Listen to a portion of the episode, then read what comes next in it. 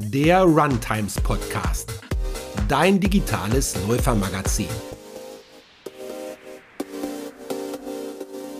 Ja, herzlich willkommen zur neuen Folge. Wir sprechen heute über eine Sportart, die mit Laufen zu tun hat und doch unter Läufern noch gar nicht so bekannt ist. Es geht um Swim Run, wenn der Trail nicht am Ufer endet. Ja, ich bin total gespannt und freue mich riesig auf diesen Podcast.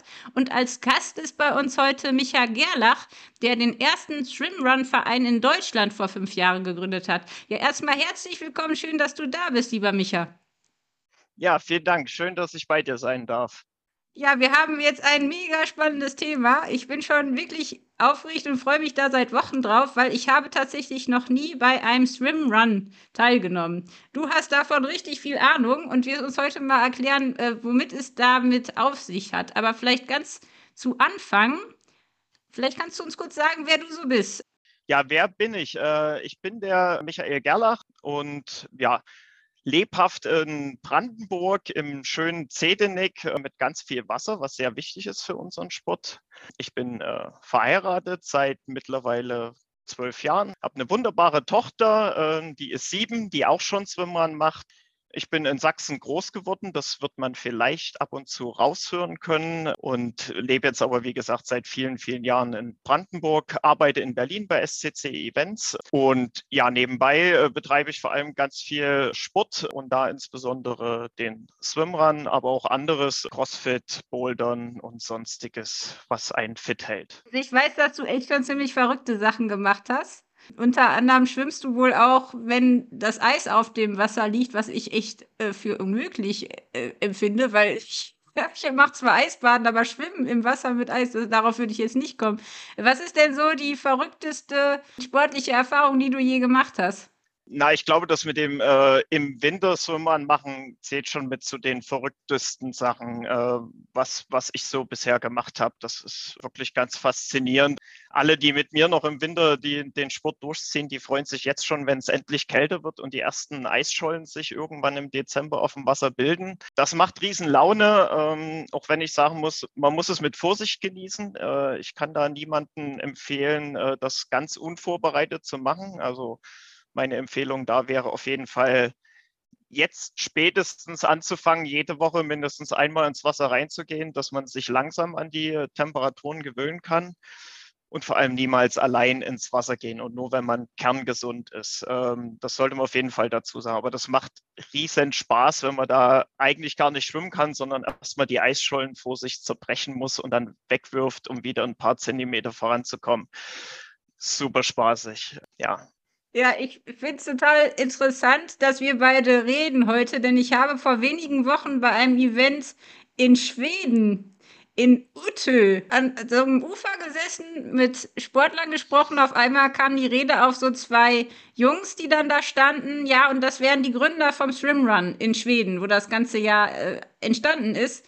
Und dann erzählten die mir, wie sie bei einer Wette das Ganze ins Leben gerufen haben. Ich glaube, es, es ging auch irgendwie um ein Trinkspiel und wer irgendwie das schafft, ähm, eine richtig lange Strecke, ich glaube von Ute nach Sandham oder ich weiß es gar nicht mehr, zu bewältigen. Also wahnsinnig viel schwimmen, wahnsinnig viel laufen und dann mussten immer die, die halt zu langsam sind, dann irgendwie mehr trinken als die anderen. Also ich habe es nicht so ganz verstanden, aber ich habe diese beiden Brüder dort getroffen und war ganz fasziniert, dass es sowas gibt. Ähm, vielleicht kannst du mal erzählen, wo hat denn Swimrun genau angefangen? Was ist das überhaupt? Und äh, ja, wie kann man sich das vorstellen? Weil es ist ja schon was anderes als jetzt so ein Duathlon, wo man läuft und schwimmt. Also erstmal schwimmt und da läuft. Worum geht es denn beim Swimrun genau? Also äh, Swimrun kommt tatsächlich aus Schweden und hat dort auch mittlerweile sehr viele Events und eine ganz starke Community. Ähm, da ist das sehr, sehr verbreitet. Ich hoffe, ich kriege jetzt alles richtig zusammen. Es war auf jeden Fall, ich glaube, es war 2005, als es diese Wette gab. Und da waren insgesamt wohl vier Herren, die auf einer der Inseln im Scherengarten saßen. Und so wie ich das gehört habe, saßen sie abends zusammen, haben was getrunken und dabei ist eine Wette entstanden. Und äh, da hieß es, okay, äh, ich habe ein Gasthaus äh, 75 Kilometer von hier und wir starten morgen in Zweierteams und das Team, äh, was als letztes ankommt, das muss die Zeche zahlen. Und dann sind die halt über diese vielen, vielen Inseln äh, gelaufen und dann äh, zwischen den Inseln eben immer geschwommen. Und ich meine, die haben bei diesem ersten Mal deutlich über 24 Stunden gebraucht, äh, um die Strecke zu bewältigen. Mittlerweile ist das wohl die Strecke der Weltmeisterschaft im Swimrun, also die äh, World äh, Swimrun Championship. Und äh, mittlerweile ein sehr stark gefragtes Event ist, ich sag mal, schon so das höchstklassige. Immerhin sind das 75 Kilometer mit 10 Kilometer Schwimmen insgesamt. Und heute braucht man noch so um die acht Stunden oder sogar knapp drunter die schnellsten. Wahnsinn. Ja, es gibt auch kein Trinkspiel noch dabei, wahrscheinlich. Ne? Ja. Genau, da kommt das her und ist dann auch relativ spät erst so äh, nach Europa, also in das südlichere Europa rübergeschwappt. Wir waren tatsächlich auch äh, mit dem Summern in Rheinsberg mit eines der ersten Events hier in der Region, also in Deutschland das erste offizielle, das war 2016. Und dann sind nach und nach äh, mehr Events dazugekommen. Und jetzt hoffen wir, dass äh, sich der Sport weiter verbreitet und immer mehr Zulauf findet. Also diese Weltmeisterschaft in Ötilo, da sollen, glaube ich, auch nur ganz wenige Teams zusammen das Ziel erreichen. Ne? Das muss echt eine der verrücktesten sportlichen Events sein, die es überhaupt gibt. Ähm, das ist ja vielleicht dann auch äh, für viele schon viel zu extrem. Aber vielleicht kannst du mal erzählen, wie sieht denn dann so ein Swimrun in Rheinsberg aus? Äh, schwimmt man da von See zu See oder wie funktioniert das? Wie sieht das in Rheinsberg aus? Also erstmal vielleicht vorab, Swimrun ist eigentlich ein Teamsport. Das heißt, man macht das eigentlich immer zu zweit. Das heißt, man ist an seinen Partner gebunden und da gibt es auch dann die Regeln, wenn man als Team startet, dass man sich nur zehn Meter voneinander entfernen darf und so weiter und so fort. Und ich finde das immer ganz wichtig, das zu betonen, weil das macht für mich den Sport aus, dass man nicht allein unterwegs ist wie bei vielen anderen Ausdauersportarten, sondern dass man das zu zweit macht. Und das ist ein ganz wunderbares Gefühl, wenn man die herausfordernden Distanzen einfach als Team gemeinsam schafft und seinen Partner mit unterstützt, wenn er vielleicht gerade mal ein Tief hat und äh, gleichzeitig unterstützt der einen, wenn man mal irgendwie vielleicht die Kraft gerade verliert oder dann die Kälte irgendwie übereinkommt. Das ist äh, ganz wichtig. Ähm, sieht so aus, dass er eigentlich immer über natürliche Wege führt und zu natürlichen Ein- und Ausstiegen. Also die Strecken bei den Wettkämpfen sind so gewählt, dass wir nur die Einstiege nutzen, die auch die Natur hergeben. Das heißt, ganz wichtig, dass man da auch nicht irgendwie die Uferzonen beschädigt. Und dann nimmt man das, was kommt. Das heißt, wenn der See 300 Meter breit ist, werden 300 Meter geschwommen. Wenn der See etwas breiter ist oder der Einstieg etwas weiter weg ist, dann werden halt auch 500, 600 oder auch über 1000 geschwommen. Das ist ganz unterschiedlich, je nachdem, was halt das Gewässer gerade hergibt. Und dann geht es aus dem Wasser auf der anderen Seite wieder raus und über Trails, Waldwege zum nächsten Gewässer je nachdem, wo man gerade ist. Also in Rheinsberg ist es genau so. Wir schwimmen also immer durch einen See und laufen dann zum nächsten See. Ähm, in Schweden ist es natürlich ganz anders. Da laufe ich über eine Insel und dann von der Insel zur nächsten Insel. Ähm, das ist halt je nachdem, was die Natur einem gerade bietet. Ja, ich, ich musste gerade daran denken, ich habe mal mit meinen Neffen, da waren wir tatsächlich auch an der Mecklenburger Seenplatte unterwegs und wir sind immer einmal im Jahr zusammen als Familie im Urlaub. Und dann haben wir so einen Lauf gemacht um einen See und haben uns total verschätzt und dachten, wir nehmen eine Abkürzung, so einen Trail, der führte aber genau zum See und nicht irgendwo anders hin. Und dann haben wir wirklich unsere Laufschuhe ausgezogen, die uns um den Kopf gebunden und sind dann durch den See geschwommen. Ich wäre jetzt aber auch nicht auf die Idee gekommen, in Laufschuhen durch den See zu schwimmen. Also ich habe alles getan, um die Schuhe trocken zu halten auf meinem Kopf, damit ich dann danach wieder reinschlüpfen und weiterlaufen kann und wir nicht zu, äh, zu spät zum Frühstück kommen. Also das war so mein Gedanke, wo ich ähm, jetzt gerade überlegt habe, wie ist denn das dann? Also wenn man jetzt schwimmt und dann läuft, also man bindet sich ja wahrscheinlich nicht seine Laufschuhe auf den Kopf. Hat den Kopf auch unter Wasser. Wie funktioniert das mit der Ausrüstung denn dann? Also, weil das ist ja schon, finde ich, was anderes mit nassen Schuhen zu laufen, oder? Ähm, das ist das, was man von allen, die das noch nie probiert haben, als erstes hört, dass sie sich nicht vorstellen können, A, mit Schuhen zu schwimmen und B, dann auch noch mit nassen Schuhen weiterzulaufen. Muss ich zugeben, war für mich, äh, als ich mit dem Sport begonnen habe, auch erstmal so, oh, wie soll das funktionieren? Und ich werde doch andauernd äh, Blasen bekommen. Tatsächlich für niemanden ein Problem. Ich habe von fast, also ich persönlich habe von noch niemanden gehört, dass er ein Problem damit hätte, irgendwie mit nassen Schuhen zu laufen.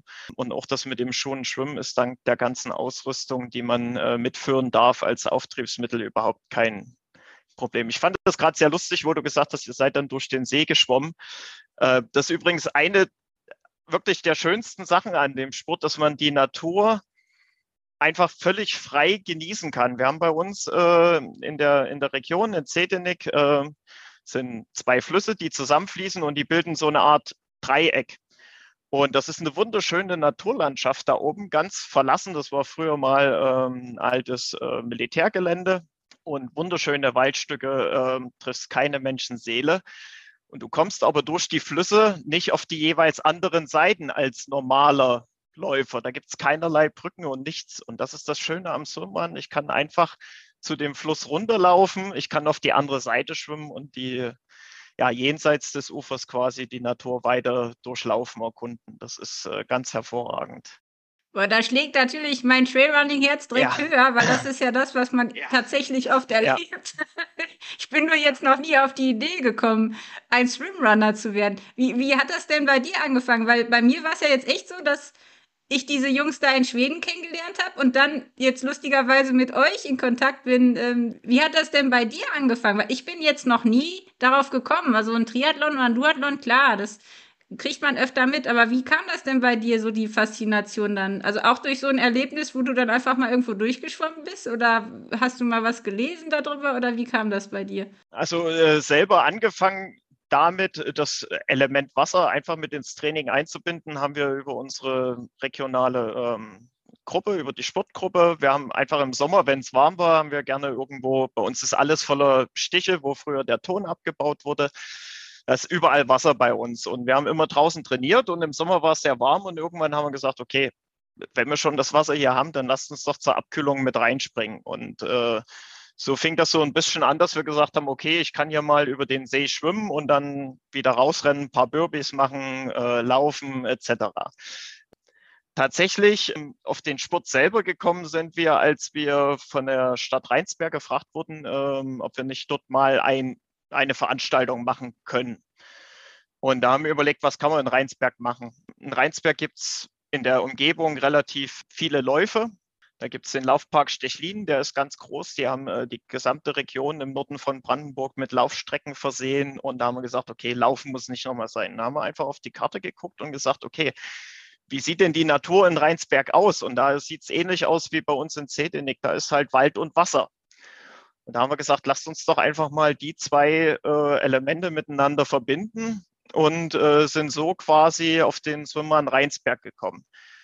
Lustigerweise und parallel, aber völlig unabhängig voneinander, ähm, haben eben die, die zwei, der Mats und der Michael, die du in Schweden getroffen hast, haben äh, für dasselbe Jahr, für Oktober, ein Event ebenfalls in Rheinsberg, äh, den äh, Öttelö 1000 äh, Lakes heißt er, äh, quasi auch ins Leben gerufen. Und da Nein. haben wir dann von der, davon überhaupt erst erfahren, dass es die Sportart, die wir quasi so konzipiert haben, dass es die tatsächlich schon gibt und haben uns natürlich riesig gefreut, dass wir da in Rheinsberg, ich sag mal, in das Hornessennest gestoßen haben. Das ist ja, ja. witzig. Aber klar, wenn man in Schweden ist, ich bin ja ganz fasziniert auch von dem Land, äh, da ähm, gibt es ja wirklich viel, wie du sagst, viel Wasser, viele Inseln. Aber auch bei uns in Deutschland gibt es ja wirklich viele tolle Orte. Und Rheinsberg zum Beispiel, ich glaube, ich war einmal auch da für einen Lauf, das ist schon lange her. Aber das hört sich auf jeden Fall sehr reizvoll an, da mal hinzufahren. Wann ist denn der Swimrun im nächsten Jahr für alle, die da gerne mal mitmachen wollen? Der ist am 25. Äh, Juni nächstes Jahr. Also wir versuchen immer so vom Datum her ähnlich zu bleiben, entweder Anfang Juli oder Ende Juni, in Abhängigkeit auch von Fällen, dass möglichst viele auch wirklich äh, die Gelegenheit haben, teilzunehmen. Gerade Familien, es ist für jeden was dabei. Wir bieten was für die Jüngsten an. Ähm, Im nächsten Jahr wollen wir auch ein Eltern-Kind-Swimrun machen. Die Idee hatte ich mal mit reingebracht, weil meine Tochter immer gesagt hat, Papa, wann machst du mal einen Swimrun für uns? Und ich sage, ja, das ist schwierig, ihr seid noch so jung. Und ähm, dann hat sie aber auch angefangen mit mir zu trainieren. Das ist ganz wunderbar mit der Kleinen dann los, an der Leine losrennen, schwimmen.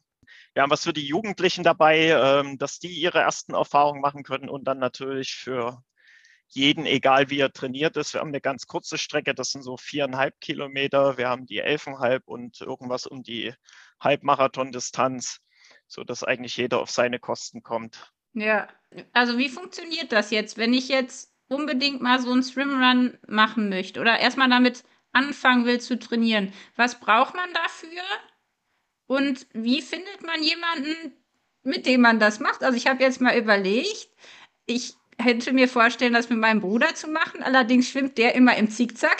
Der kann nicht geradeaus Das stelle ich mir sehr anstrengend vor, wenn wir dann miteinander verbunden sind, dagegen zu halten. Oder mit meiner Freundin Anna, die ist beim Laufen aber viel schneller als ich im Moment und ich bin im Schwimmen viel schneller als sie. Also da, also wie findet man den richtigen Partner und wie trainiert man dafür, was braucht man? Also diese zwei Dinge wüsste ich gern von dir.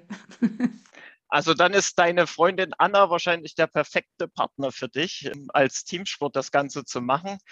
Was echt super funktioniert, ist, sich mit einer Leine zu verbinden.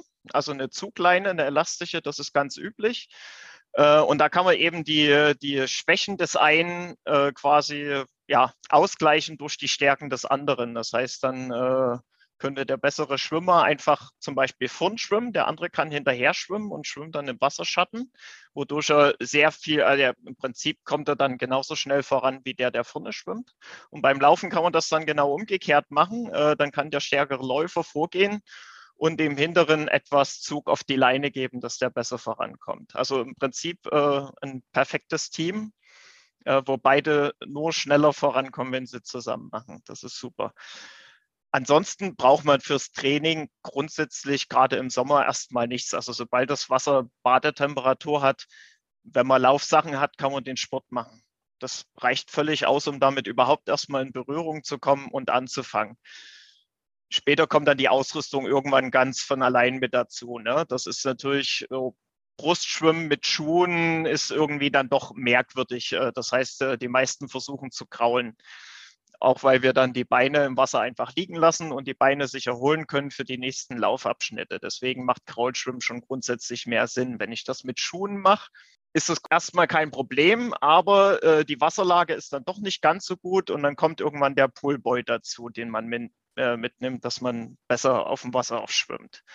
Und irgendwann kommen die Pedals dazu und so weiter und so fort. Aber grundsätzlich kann man das einfach in seinen ganz normalen Laufsachen erstmal ausprobieren, testen, ins Wasser reinspringen, raus aus dem Wasser weiterlaufen. Mit der Leine, also da bin ich ja jetzt noch am Überlegen mit dieser, mit dieser Leine. Also heißt das, man darf auch gar nicht alleine starten oder man muss auch immer zusammen bleiben? Also gibt es dann so einen Mindestabstand, den man einhalten, äh, nicht, nicht Maximalabstand, den man einhalten muss? Ja. Als Team, wenn ich als Team starte, gibt es den. Äh, das sind zehn Meter vorgegeben, die man sich nicht weiter voneinander entfernen darf. Das kommt vor allem so ein bisschen auch, äh, auch noch mit aus Schweden, äh, wo die Distanzen länger sind und auch schwieriger dann durch äh, Rettungsdienste zu überwachen sind. Also ist auch ein Stück weit ein Sicherheitsgedanke, dass die Teams zusammenbleiben. Das heißt, ich habe immer jemanden, der auf mich aufpasst, der noch äh, mit dabei ist. Und dann darf ich mich nicht weiter als zehn Meter entfernen. Mittlerweile haben aber fast alle Veranstalter äh, zugelassen, dass man auch als Einzelstarter quasi an den Start gehen kann. Nicht nicht auf jeder Distanz, aber fast alle Veranstalter bieten irgendwas an, dass auch Einzelstarter an den Start gehen können, weil es auch wirklich manchmal einfach sehr schwer ist, einen Partner zu finden. Da kommt eine Verletzung dazu, da kommt irgendeine Tagung dazu, wo der Partner auf einmal nicht mehr kann. Dann steht man allein da und will aber eigentlich trotzdem gerne am Event teilnehmen. Und dann ist es schon schön, wenn es auch die Option gibt, das allein zu machen. Ja. Aber es ist nicht dasselbe. Mhm. Es ist ein anderes Erlebnis. Ich glaube, das macht wahrscheinlich auch den Reiz aus, ne? dass man so ein Abenteuer zu zweit erlebt und sich da gegenseitig auch anders durchzieht, als wenn man jetzt nur läuft. Ne? Das ist schon was ganz anderes wahrscheinlich. so ein bisschen ja, ja. auch so ein Kindheitsgefühl wahrscheinlich wieder, oder? Also so ein zusammen Abenteuer erleben und äh, ja, im Wasser, ich meine, das ist ja dann schon auch eine ziemlich wahrscheinlich eine ziemlich anstrengende Angelegenheit. also auf der einen Seite ist es ja wahrscheinlich extrem gesund, weil wir laufen ja alle viel zu viel. Also ich, ich höre dauernd Läufer und ich gehöre auch zu denen, die sagen, boah, ich müsste viel mehr schwimmen. Das ist ja so gesund. Aber also mir persönlich macht es einfach oft keinen Spaß, vor allem die Bahnen schwimmen. Also im, im Freiwasser ist es noch was anderes. Ich finde dieses im Freibad schwimmen hin und her, das ist einfach so öde und ich bin auch nicht besonders gut. Ich habe immer das Gefühl, ich kriege nicht genug Luft. Aber vielleicht kannst du ja dann noch mal uns alle, die wir nicht richtig schwimmen können, irgendwie ermutigen, wie wir das vielleicht lernen und auch warum es sich lohnt, weil ich glaube, es ist wirklich viel gesünder, wenn man im Sommer vielleicht das wirklich mal so macht, oder? Dieses Kombitraining, was man ja auch also als Koppeltraining oft im Triathlon kennt, ne? dass man eine Abwechslung hat. Also auf jeden Fall nicht ungesund zu schwimmen und äh, etwas die Beine dann zu entlasten und trotzdem lange Strecken auch absolvieren zu können. Also ich freue mich immer, also Laufen ohne Wasser geht bei mir mittlerweile fast gar nicht mehr. Das mache ich, äh, denke mir immer, wann kommt endlich das nächste Wasser? Mir wird so warm, ich will wieder rein, mich abkühlen, die Beine mal kurz entlasten. Ähm, ich kann auch dieses Bahnenschwimmen mache ich überhaupt gar nicht mehr gerne. Wir gehen als Verein jetzt in der Wintersaison, weil halt doch nicht alle mit rausgehen ins Wasser, gehen wir im Winter immer in die Halle, um einfach an der Technik zu arbeiten. Das ist halt schon ohne die richtige Technik wird man sich halt immer im Wettkampf etwas schwerer tun, irgendwie vorne mitzuhalten. Äh, da ist Technik schon äh, das A und O das muss man schon auch mal machen, aber ansonsten ist das Freiwasserschwimmen natürlich eine ganz andere Herausforderung, wie du schon sagst. Äh, dein, dein Bruder schwimmt zickzack.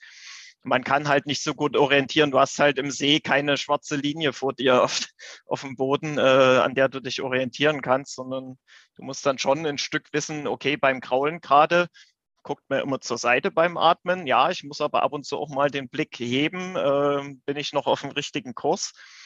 ja, da ist es schon äh, wichtig, das auch einfach mal zu trainieren, wie man da im Freiwasser damit umgeht. Oder wenn es mal windig ist und Wellengang ist, dann ist das schon auch, dann ist es manchmal blöd, wenn die Welle von links kommt und man nur nach links atmen kann, äh, ist das manchmal sehr unangenehm. Das kenne ich nämlich. Ich kann nämlich nur ja. nach links atmen.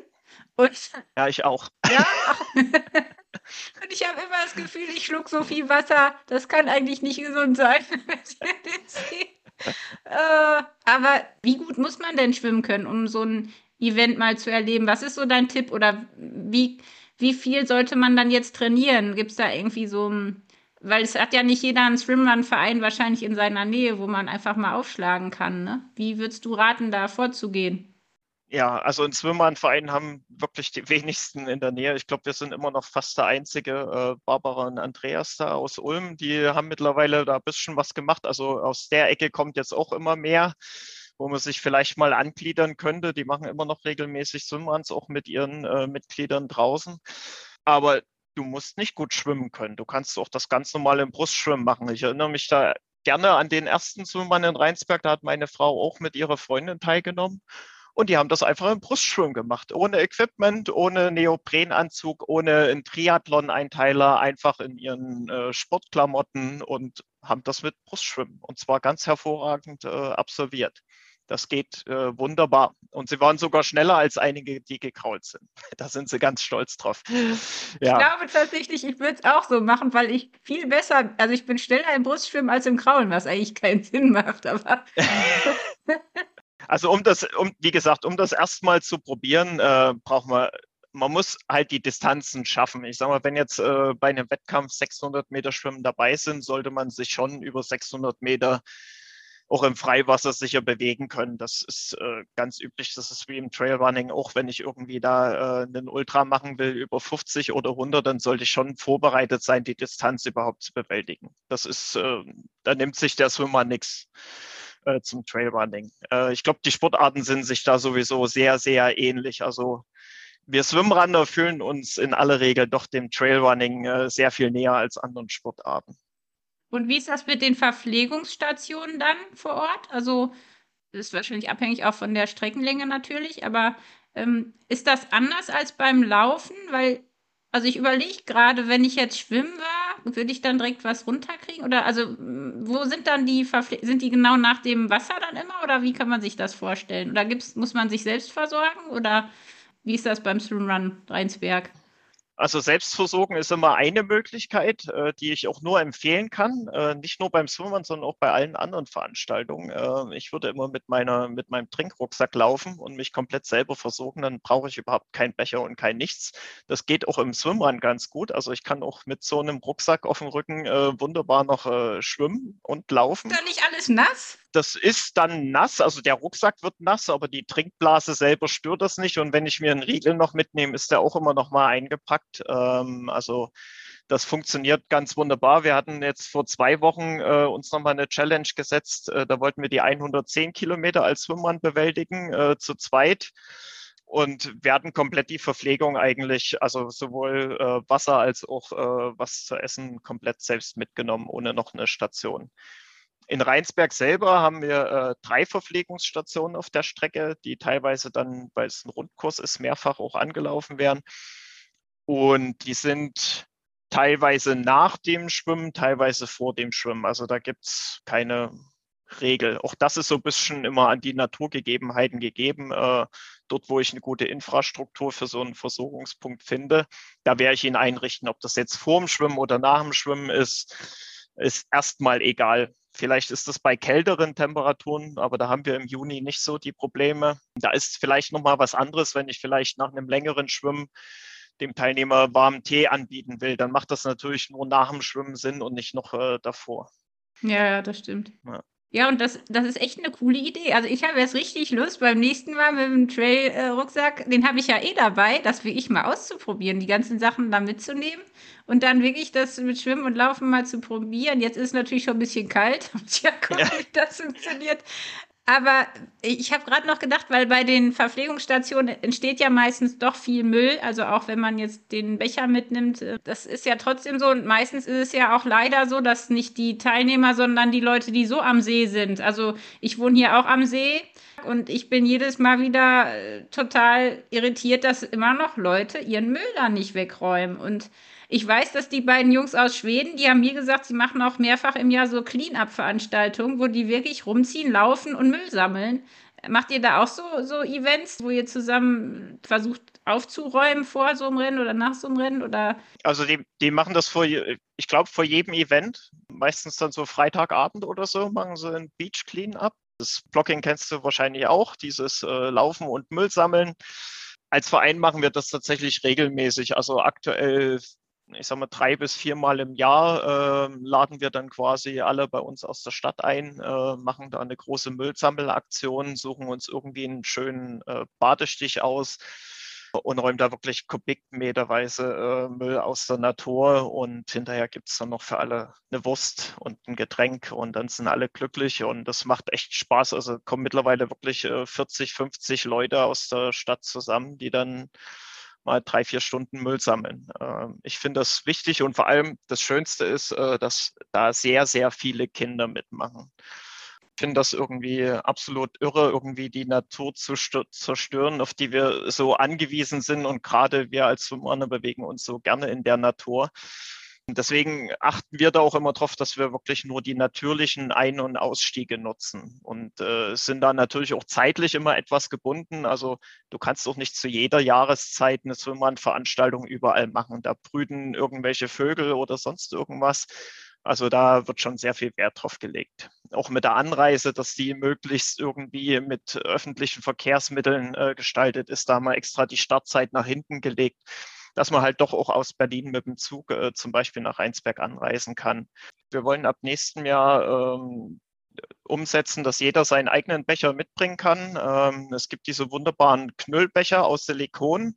Es gibt genauso die Regeln, wer Müll im Wald zurücklässt und wir kriegen das mit, dann ist derjenige disqualifiziert.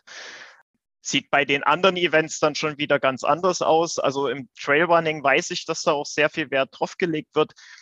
Das ist dann was anderes, wenn ich eine Großsportveranstaltung in Berlin mache mit äh, 40.000 Teilnehmern. Ähm, da sieht es etwas anders aus, als wenn an so einem Versorgungspunkt gerade da irgendwie mal in der Minute einer vorbeikommt oder ob da 300, 400 Leute pro Minute ankommen. Ähm, da gibt es ganz große Unterschiede. Aber das Thema nehmen wir sehr, sehr ernst und testen auch jedes Jahr wieder neue Sachen, wie man äh, die Veranstaltung etwas nachhaltiger gestalten kann. Ob das eine umweltfreundliche Anreise ist über ein äh, Ticket äh, der Deutschen Bahn, äh, dass das gefördert wird, über ähm, ja, Flugkompensation, äh, freundliche Unterbringung, das gehört alles mit dazu.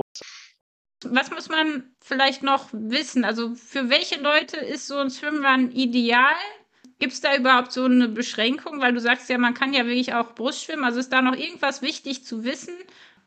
Altersbeschränkungen gibt es auf gar keinen Fall. Äh, das ist ganz wie beim Laufen. Also wir haben auch äh, sehr, sehr alte Teilnehmer mit dabei, äh, Teilnehmende, die, die super Ergebnisse abliefern und selbst wenn nicht, also gerade in Rheinsberg, es gibt ja immer diese Time Caps. Das kennt man ja vom, vom, auch vom Trailrunning. Ähm, die gibt es bei uns auch aber die sind wirklich so gesetzt. Also ich habe noch niemanden erlebt, der die erreicht hat. Die sind halt wirklich so, ich sag mal, für den Genehmigungsprozess wichtig und dass man sagt, okay, irgendwann muss man mal Schluss machen.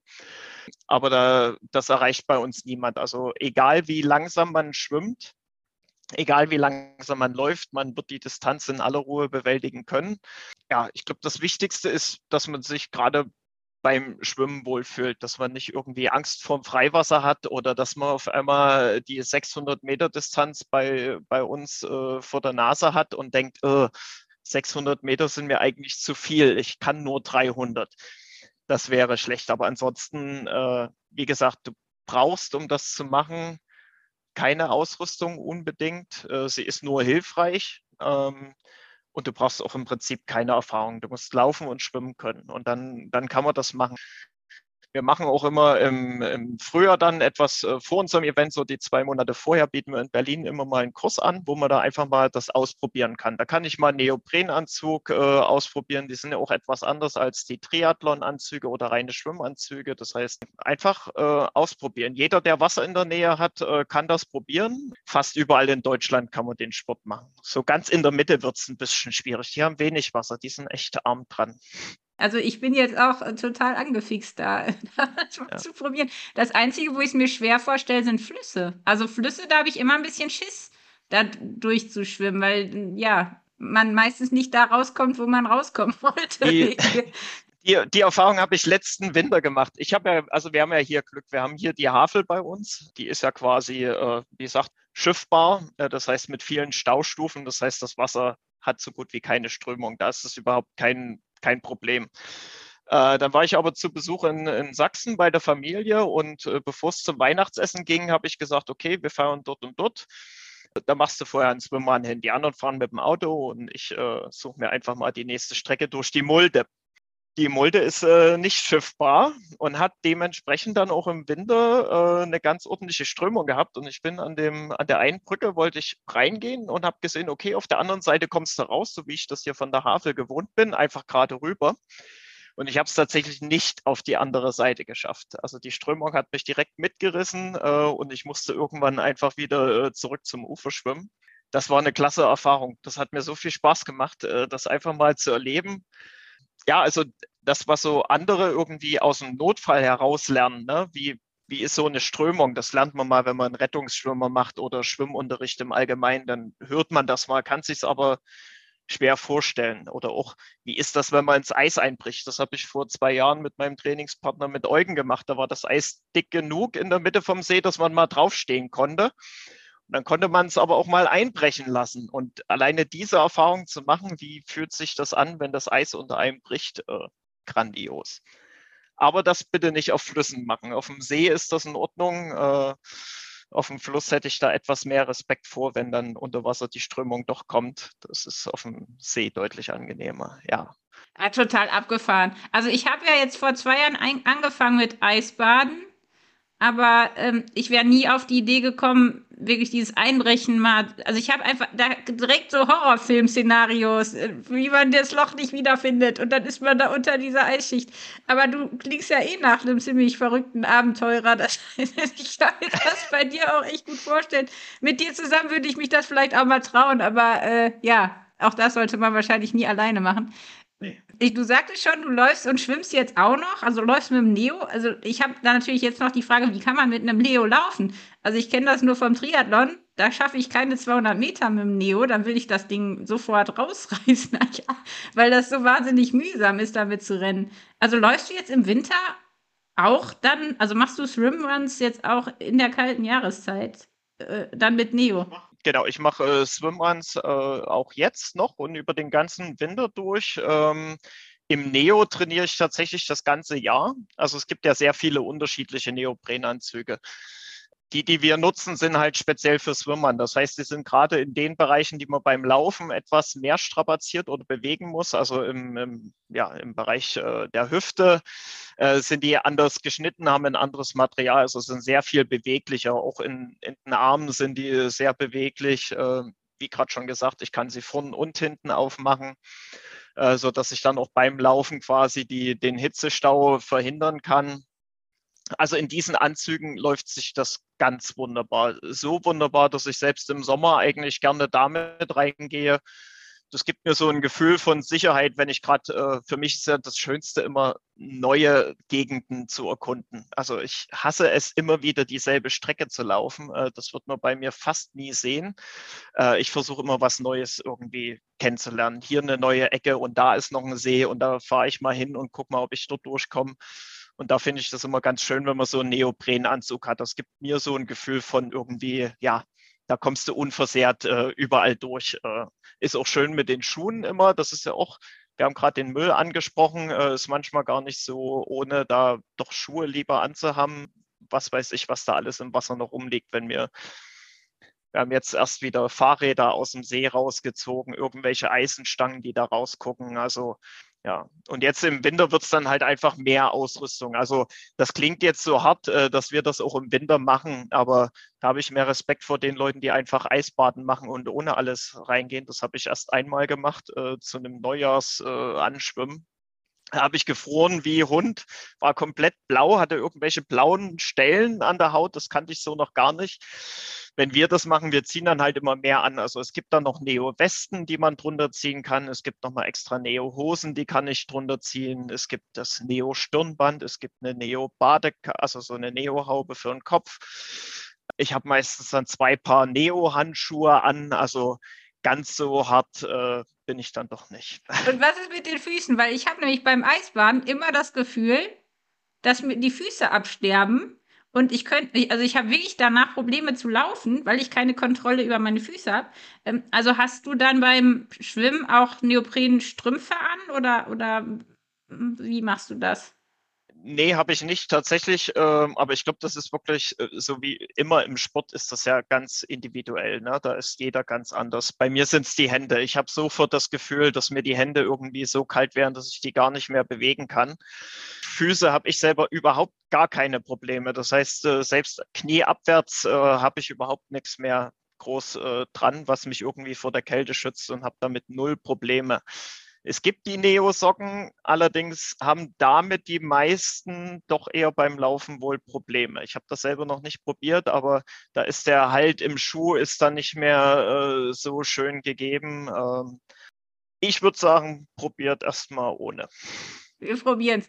Es ist ja jetzt wirklich die kalte Jahreszeit und ähm, viele von uns sind ja dann doch immer mal mit einer Erkältung zugange. Das Immunsystem ist geschwächt. Bist du aufgrund deines Sports eh immer fit und nie äh, krank? Oder hast du noch irgendwelche Tipps, wie wir jetzt fit durch diese Jahreszeit kommen, außer dass wir jetzt vielleicht auch mal äh, Eisschwimmen versuchen? Also ich habe jetzt erst einen Artikel gelesen, wie man sich eben irgendwie vor Erkältung jetzt zu der Jahreszeit schützen kann. Und da ist äh, Bewegung im Freien stand damit ganz oben. Äh, neben gesunder Ernährung und auch das äh, Wechselbaden, äh, so war es da bezeichnet, ähm, war damit äh, ganz weit gelistet. Ich glaube, da kann man mit Schwimmern erstmal nichts falsch machen. Und ich habe tatsächlich das Gefühl, dass ich sehr selten irgendwie richtig krank werde. Ich fühle mich nie irgendwie kränklich. Äh, und wenn ich das Gefühl habe, da bahnt sich was an, dann gehe ich draußen eine Runde Schwimmern machen und danach geht es mir wieder besser. Ob das jetzt für die Allgemeinheit so gilt, das will ich nicht, äh, will ich nicht sagen. Aber bei mir hilft es auf jeden Fall. Also es schadet mir nicht. Und sag mal, sind die Laufschuhe, also ist der Laufschuhverschleiß viel höher, wenn man Swimrun macht, weil die Schuhe kriegen ja viel Nässe. Eigentlich mögen ja Laufschuhe gar nicht so viel Nässe. Also dieses ständige nass trocken, nass trocken, das tut den Schuh nicht gut. Äh, ich habe ja die Matclo 260 von Innoff. Äh, da ist ganz wenig geklebt. Das ist fast alles irgendwie vernäht. Ähm, das ist ja mittlerweile bei den ganz leichten Laufschuhen ist ja ganz viel Obermaterial einfach nur aufgeklebt. Äh, da ist keine Naht mehr dran. Das löst sich sehr schnell ab. Also ich verbrauche im Jahr ein bis zwei Paar. Für alle, die jetzt mehr wissen wollen, wo sollte man nochmal nach Infos schauen zum SCC und auch zum Swimrun Rheinsberg? Also auf jeden Fall kann man auf die Homepage von uns gucken, ähm, einfach nach SCC Events googeln und dann äh, findet man all unsere Veranstaltungen, eben auch den Swimrun Rheinsberg. Ihr könnt euch gerne mal umschauen auf der Homepage von unserem Verein. Da googelt ihr einfach mal nach Kreuz und Quer Swimrun e.V. Ähm, dort findet ihr auf jeden Fall Informationen. Auch zu anderen Veranstaltungen dann noch. Äh, es gibt mittlerweile auch äh, verschiedene Cups. Äh, also es gibt einen Deutschland Cup. Da kann man sich also auch erkundigen. Gibt es vielleicht eine Veranstaltung bei mir in der Region? Und wer tatsächlich Interesse hat, auch einfach mal noch äh, andere Swimrunner aus seiner Region kennenzulernen, der darf mich auch gern, äh, ihr findet meinen Kontakt über die Homepage auf, dem, äh, auf der Vereinsseite, mich anschreiben. Es gibt auch da äh, mittlerweile gut organisierte WhatsApp-Gruppen mit Swimrunnern aus ganz Deutschland. Äh, so machen wir das immer hey, ich bin in Berlin irgendwie auf einer Tagung, äh, macht jemand Swimrun und dann finden sich die Leute ganz schnell zusammen der SCC ist ja sozusagen, also SCC Events, der Veranstalter vom Berlin-Marathon, aber auch äh, vom Swimrun Rheinsberg. Und ich glaube, viele kennen den SCC gar nicht so sehr. Vielleicht kannst du einfach mal noch mal erzählen, was gibt es da für Veranstaltungen? Was ist das für ein äh, Unternehmen? Also SCC Events ist ein ähm, Berliner ähm, Laufsport- oder Ausdauersportveranstalter. Ähm, der Sportclub Charlottenburg, äh, der sagt vielleicht einigen was, weil da doch sehr, sehr viele äh, sehr gute Athleten äh, in Weltspitze ähm, draus hervorkommen. Das ist unser alleiniger Gesellschafter und in deren Auftrag veranstalten wir viele Veranstaltungen und eigentlich übers ganze Jahr. Also unsere letzte Veranstaltung, an der wir jetzt arbeiten, ist der äh, Berliner Silvesterlauf und äh, die erste, an der wir arbeiten, ist der Neujahrslauf am Brandenburger Tor. Und ja, dann geht es im Prinzip weiter mit einem äh, schönen Start in, in das Frühjahr mit dem äh, Halbmarathon, auch in Berlin am Brandenburger Tor. Wir haben ein Event äh, nur für die Frauen. Ganz schön finde ich unsere Staffel-Events, Teamstaffeln. Seit diesem Jahr haben wir ein, ein Radrennen im Angebot und dann haben wir noch zwei schöne Laufevents mit 10 und 21 Kilometern. Ähm, schon dann so ein bisschen Vorbereitung für den Marathon im September.